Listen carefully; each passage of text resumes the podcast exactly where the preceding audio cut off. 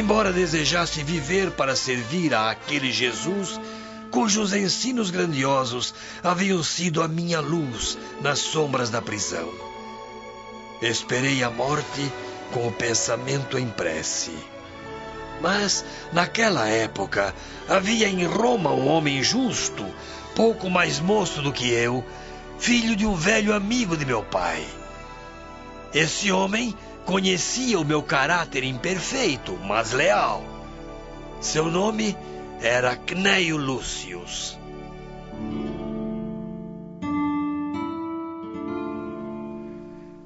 Ainda a sós, na choupana de Minturnes, Célia está profundamente comovida com as palavras do velho cristão. Sim, Cnaio Lúcius foi pessoalmente ao imperador pedir a minha liberdade. Afrontando as iras de César, não temeu em solicitar clemência para o meu caso e conseguiu seu objetivo salvando a minha vida. Louvado seja o nosso Senhor Jesus Cristo. Uma vez livre, me aproximei de antigos companheiros que também haviam sofrido perseguições religiosas. Expulsos de Roma e humilhados, partimos para a África, onde fundamos um recanto solitário próximo a Alexandria, a fim de cultivarmos o estudo dos textos sagrados. E sua filha? O que houve com ela? Confiei minha menina a um casal amigo de absoluta confiança e bondade, provendo o seu futuro com todos os recursos ao meu alcance. Parti para o Egito cheio de novos ideais, tendo o espírito iluminado pela nova crença. Depois de vinte anos no seio dessa comunidade, em preces e meditações profundas, pedi ao nosso diretor espiritual a permissão para recolher um familiar ao nosso retiro. Um familiar? Sim, um familiar, pois eu desejava convencer a pobre filha de que deveria partir em minha companhia em trajes masculinos. As leis não permitem o ingresso de mulheres na comunidade, por decisão de Alfídio Prisco, venerado ali como chefe sob o nome de Epifânio. Assim, desejava apenas conservar a menina ao meu lado, no mais sagrado disfarce, até que conseguisse modificar as decisões de Epifânio sobre os regulamentos da nossa ordem. Porém, quando eu cheguei aqui em Minturnes, experimentei a angústia de reencontrar minha filha nos derradeiros instantes de vida, vítima da peste que flagelou toda a população. É por isso que, me aproximando do fim desta jornada, eu rogo ao Senhor que não me desampare. Além do sepulcro, sinto que esplende a luz dos seus ensinamentos num reino de paz e misericórdia. Certamente, a filha inesquecível e os amigos eternos me aguardam nos jardins do paraíso. A terra florida da Campânia guardará em breve o meu corpo enfraquecido.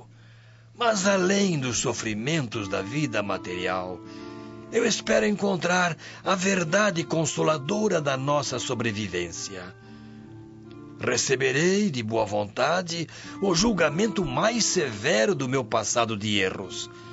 Renunciarei a todos os sentimentos pessoais. Hei de aceitar plenamente os desejos de Jesus na sua justiça suprema. Que assim seja. Por que chora, filha? Se a minha pobre conversa de velho não pode interessar diretamente ao seu espírito. Por acaso terá também uma história tão amargurada quanto a minha? Se as dores pesam na sua alma desiludida, não se esqueça das palavras do Mestre em Cafarnaum. Vinde a mim, todos vós, que trazeis no íntimo os tormentos do mundo e eu vos aliviarei. Se puder, leia meu coração. Aqui vive a afeição de um pai que a recebe de braços abertos. A sua presença me desperta a mais inexplicável e misteriosa simpatia. Confiei ao seu espírito o que diria somente a pobre filhinha falecida. Por isso, divida comigo os seus sofrimentos e a cruz das provas parecerá mais leve. Se me chama de filha, permita-me que beije suas mãos generosas, chamando-o de pai, pelas afinidades mais sagradas do coração. O Senhor pronunciou um nome que me obriga a chorar de emoção. Confiarei na sua bondade, assim como confiava na alma iluminada de meu avô. Também venho de Roma, pelos mesmos caminhos ásperos de amargura e sacrifício. Abandonada e só. Espero receber da sua experiência o bom conselho que me habilite a cumprir a missão de mãe, junto deste pobre inocente. Apenas minha confiança em seu espírito sincero me dá forças para dizer a verdade. Mas antes de tudo, deve saber. Sou neta de Cneio Lúcius, o homem que salvou sua vida. Ao mesmo tempo, no interior da sala escura e sinistra, a velha feiticeira Plotina contempla a imagem de Célia através de suas visões paranormais, enquanto escreve uma mensagem a Alba Lucínia. Senhora Lucínia, o destino pode não ser justo, mas é verdadeiro. Mesmo com todos os sofrimentos, sua filha ainda está viva e confortada por um espírito de pureza e bondade. Por favor, acredite nesta pobre velha mãe gananciosa. Momentos depois, após narrar todos os episódios da sua vida, Célia tem os olhos inchados de tanto chorar, enquanto o bondoso velhinho não consegue ocultar a emoção. Minha filha, para mim que muitas vezes cometi injustiças e atos criminosos, os sofrimentos da terra significam a justiça dos destinos humanos. Mas para o seu espírito carinhoso e bom, as provações terrestres constituem um heroísmo do céu. Que Deus abençoe o seu coração tão jovem e já atormentado pelas tempestades do mundo. Das alegrias do reino de Jesus, Cneio Lúcius deve estar agradecendo ao Senhor pelas suas atitudes de fé e de coragem. Ao mesmo tempo, Alba Lucínia, sozinha no salão do palácio, recebe um pergaminho trazido por uma serva de confiança. Esta mensagem acaba de chegar para a senhora. Um forasteiro desconhecido pediu que a entregasse com urgência. Com licença, senhora. A esposa de Elvídio Lúcius inicia a leitura da pequena carta, enquanto sua expressão triste e aflita começa a se transformar num sorriso de fé e esperança. Minha filha está viva! Viva em boa companhia! Graças ao Senhor! Mas quem será essa criatura que segue os passos da pobre Célia? Voltando ao casebre humilde do velho cristão de Minturnes, Conheço agora as suas dificuldades e desejo salvar seu coração de todos os perigos, evitando as armadilhas da estrada da vida. Porém, a enfermidade e o cansaço não permitem que eu realize grandes esforços em sua defesa. Aqui em Minturnes, quase todos me odeiam devido às ideias que professo. Um cristão sincero ainda terá de sofrer por muito tempo a incompreensão e a tortura dos carrascos do mundo. A crueldade do império não me levou ao sacrifício por causa da minha velhice avançada.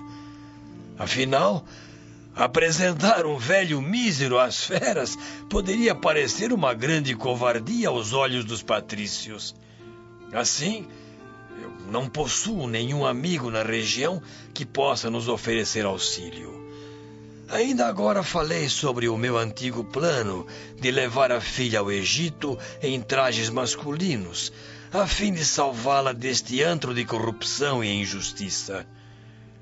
Contemplando a sua juventude, carregada de sacrifícios tão nobres, eu receio pelos seus dias futuros. Mas rogo a Jesus que esclareça os nossos pensamentos. Mas, meu amigo, não me considera como sua própria filha? Compreendo o alcance de suas palavras.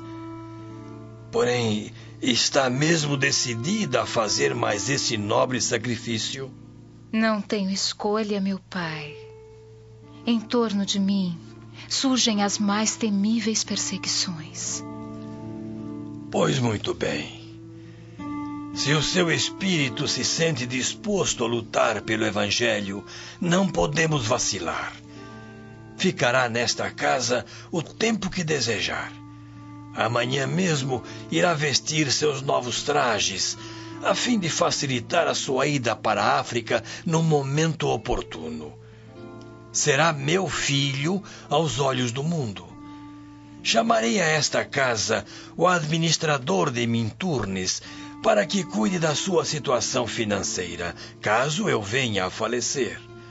Eu tenho o dinheiro necessário para o seu transporte a Alexandria e antes de morrer deixarei em suas mãos uma carta que a apresenta como meu sucessor legítimo na comunidade. Epifânio é um espírito enérgico e um tanto severo em suas concepções religiosas mas tem sido meu amigo e meu irmão por longos anos, durante os quais tivemos sempre os mesmos objetivos. Às vezes, costuma ser ríspido nas decisões, demonstrando tendências para o sacerdócio repressor e centralizado, que o cristianismo deve evitar com todas as suas forças. Por isso, se algum dia for ferida por suas resoluções rigorosas de chefe, lembre-se de que a humildade é o melhor tesouro da alma, como chave mestra de todas as virtudes. Siga sempre a sagrada lição de Jesus Cristo crucificado. Em todas as situações, a humildade pode entrar como elemento básico de solução para todos os problemas.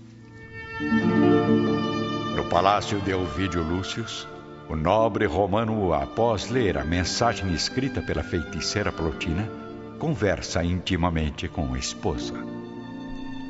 Pelos deuses, Preciso descobrir quem nos enviou esta carta. Seja quem for, meu marido, não importa. O que interessa é saber que Célia está bem. Fale baixo, Alba. Ninguém, além da nossa família, pode tomar conhecimento da dolorosa verdade. Sinto muito, mas creio que o nosso segredo já foi descoberto pela mulher que escreveu o bilhete. Por Júpiter! Agora que tudo parecia voltar ao normal, surge mais uma ameaça à paz desta casa. Não se engane, Ovídio.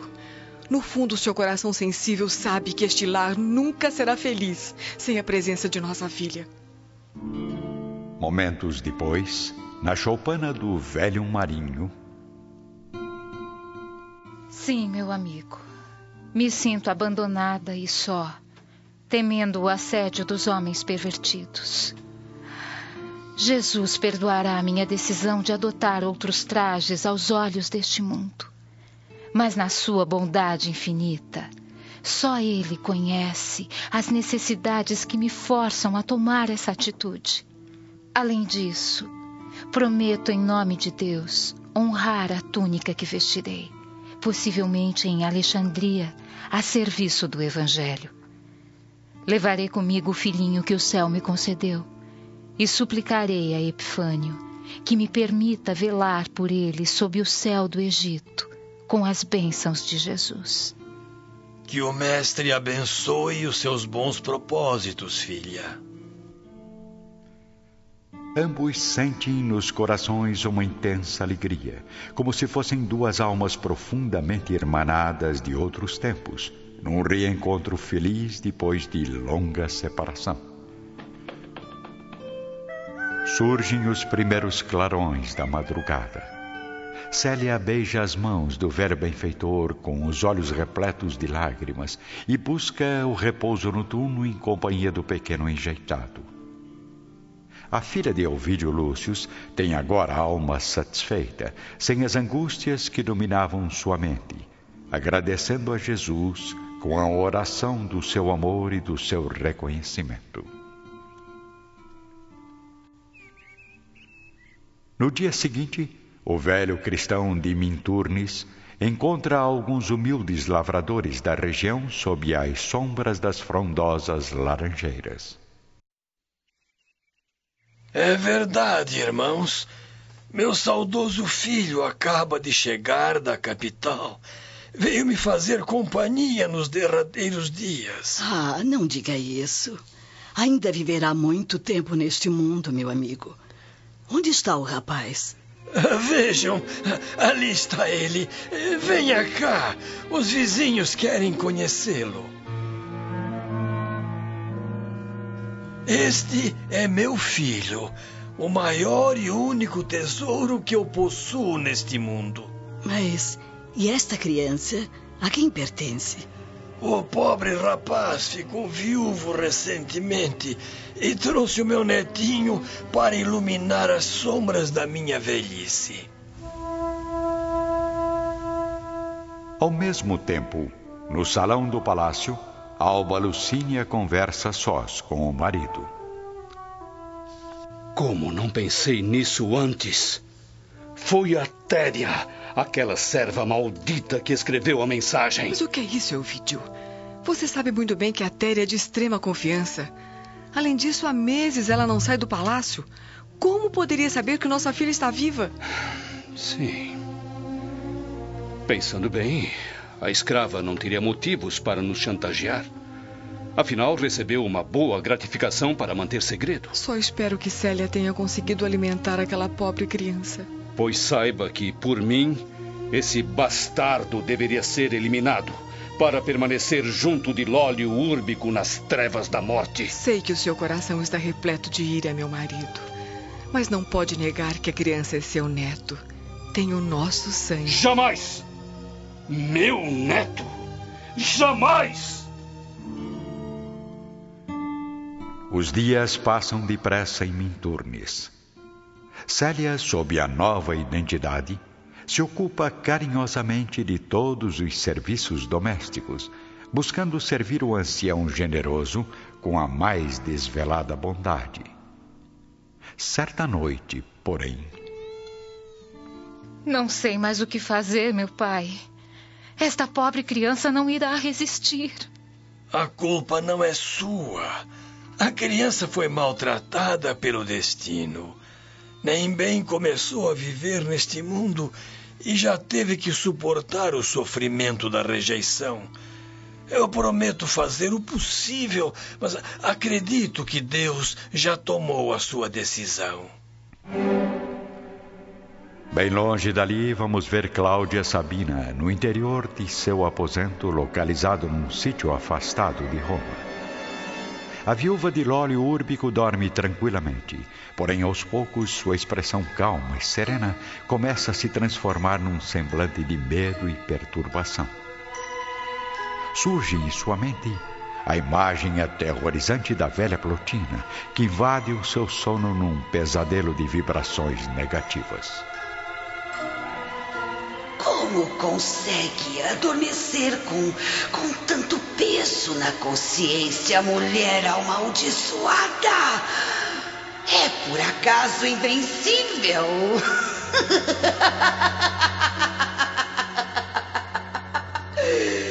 Não pense que está salva do julgamento final, onde terá de prestar contas aos juízes do além. Saiba que habitarei os seus sonhos para sempre, a qualquer hora do dia ou da noite, em qualquer lugar deste mundo. Perca as suas esperanças, pois as minhas jamais existiram. Tudo não passa de magia, de fantasias que envolvem nossos desejos mundanos. Sou apenas um instrumento do destino. Alguém que enriqueceu às custas da desgraça alheia, prevendo a felicidade de alguns em troca da amargura de muitos.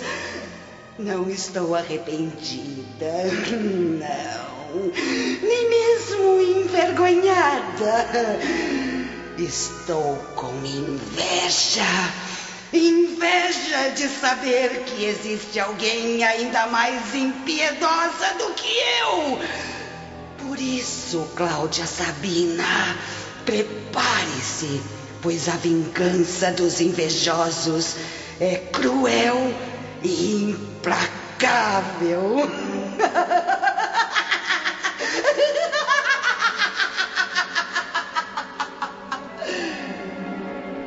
Cláudia desperta rapidamente, ainda contemplando na memória a figura sombria da velha feiticeira que invadiu o seu sonho. Ah, oh, meus deuses! Estou enlouquecendo!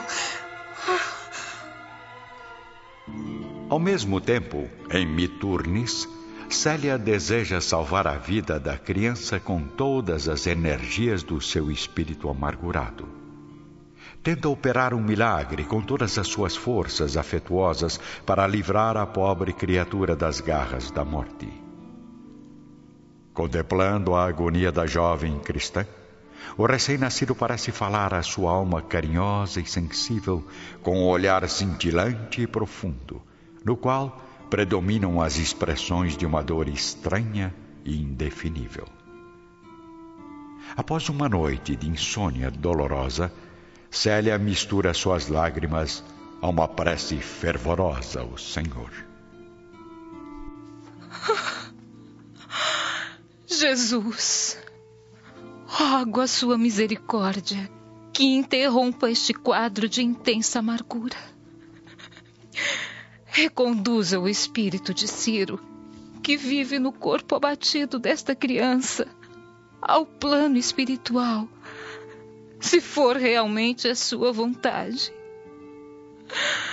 Eu que amo tanto este pobrezinho e que tanto me sacrifiquei para conservar a luz de sua vida. Estarei conformada com as decisões do Senhor. No início da noite, como se a sua prece fosse atendida pela misericórdia divina, Célia recebe a notícia através das palavras comovidas do velho marinho. Minha filha, eu, eu sinto muito. O menino fechou os olhos da carne para sempre.